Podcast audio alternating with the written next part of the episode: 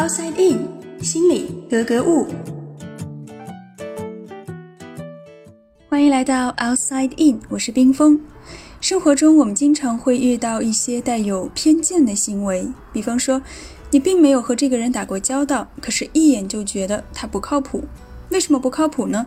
可能是他的穿着太过随意，你觉得看起来不太正经，或者他的职业让你觉得可能比较会忽悠。我们会经常不自觉地给别人贴上这样那样的标签，而这些标签正是我们形成偏见的第一步。标签是如何形成的？这里就要首先说到一个词，叫做社会群体。我们会把每个人看作是社会群体中的一员。比如你是好学生，他是有钱人，他们是不务正业的小混混。我们会把具有某些共同社会意义的人归为一个群体。这里有一个关键词是社会意义，也就是说，这个共同属性必须是具有社会意义的。他们有共同的社会地位，或者相同的职业身份，又或者是类似的经济水平。如果只是一群人一起在一个路口等红灯，那就不能算是一个社会群体。我们对于一个群体，往往会有一个简化的心理图像，这个在社会心理学中叫做刻板印象。我们通常提到最多的刻板印象，可能就是性别。大多数人会认为女性相对而言是比较敏感的、热情的、脆弱的，更喜欢小孩子的；而男性呢，是坚强的、独立的、好斗的、有远大抱负的。刻板印象它可以是准确的，也可以是不准确的。比如性别差异的某些特征，的确是和生理结构有关，但也有一些是文化或者是职业赋予角色的标签。所以，刻板印象它并不是完全错误的，毕竟它也是我们根据这么多年来的社会经验总结出来的结果，当然不可能是一无是处的。那么接下来就会涉及到一个非常关键的问题：我们为什么要进行社会分类？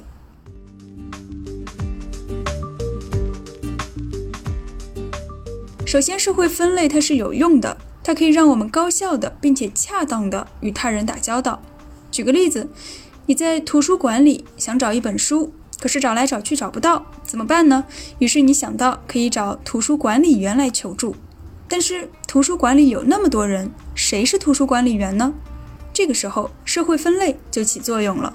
根据以往的经验，你会知道，作为图书管理员群体的一员，他很可能会推着一辆小车，在书架旁边整理图书，或者是坐在服务台。于是呢，你就会去这些地方找这样的人，那多半不会错。否则的话，你可能就会要一个一个的去问：“你是图书管理员吗？”那就很费时间了。另外，将人群分类还可以节省我们的注意力，让我们不必去注意很多不需要的信息。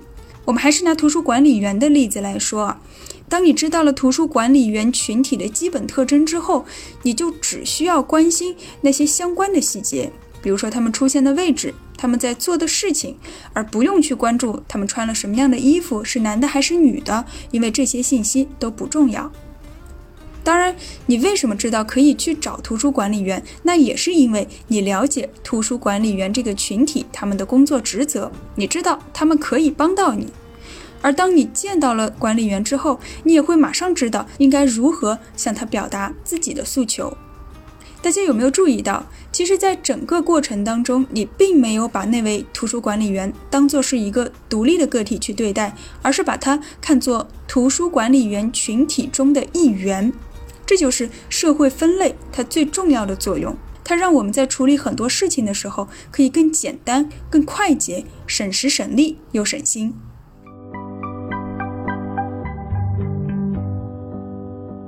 除了高效办事，社会分类还可以帮助我们与他人建立起联系。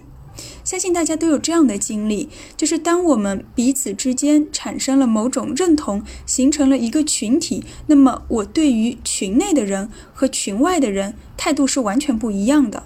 我们会更愿意亲近和接纳，甚至是包庇群内的人。如果他们之中有人被指责了，那我们心里也会觉得不舒服。这就是社会心理学上说的内群体效应。这种心理上的连结可以让我们找到归属感。然而，社会分类它也有一个弊端，就是它会在无形中夸大群体内部的相似性和群体间的差异性。换句话说，它会不断的拉大群体和群体之间的距离，甚至产生对立。就比如我们知道的种族歧视、宗教矛盾等等。而在群体内部呢，人们也往往会因为更关注于相似性，而高估了群体成员之间的一致性，忽略了他们的多样性，于是刻板印象就产生了。而当针对群体的刻板印象遭遇到个体的多样性，也就成了我们说的。偏见。举个例子，你可能是班级的大队长，亲朋好友见到你的时候都会说：“呀，你的成绩一定很好吧？每次考试应该都是班级第一吧？不然怎么能够当上大队长呢？”可事实上，你的成绩未必很好。这个时候，你就会心里很不舒服，觉得别人是带有偏见的。所以，我们说刻板印象，它本身并不一定是负面的。它可以是正面的，比如成绩好，这就是一个很积极的方面。但是，当正面的刻板印象与个体特征发生冲突的时候，同样会产生负面的偏见感。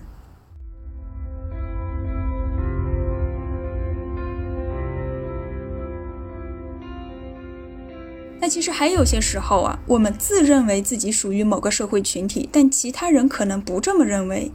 比如很多移民到国外的人，在国外生活了很多年，他可能会觉得自己已经融入了当地社会，但是在当地人看来，他们依然是一个外来者。又比如你新加入了一个社团，你觉得和社团成员之间都是自己人了，但是人家未必把你当做自己人。当然，反过来的情况也是存在的。比方说，因为你的成绩好又比较内向，别人可能会觉得你是一个很听话或者很乖的孩子，但是你自己不这么认为。在社会交往当中，我们每个人都会被分到不同的社会群体当中，他们有些是我们认可的，有些是不认可的。那当我们不认可别人对我们的分类时，也会感觉受到了偏见。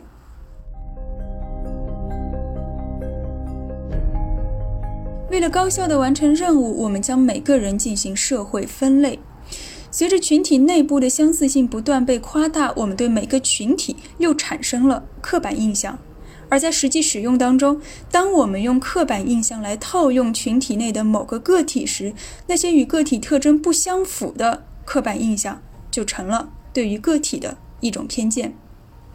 我们很多人都不愿意承认自己抱有偏见。你可能会说，我对性别没有偏见，我对职业没有偏见，我对肤色没有偏见。但事实上，心理学家总有方法让你看到你的偏见，因为偏见或者说刻板印象一旦形成，它会在无意识的情况下自动被激活，影响我们的思维和想法，并且无处不在。关于这一点，我会在下一期的节目中详细展开。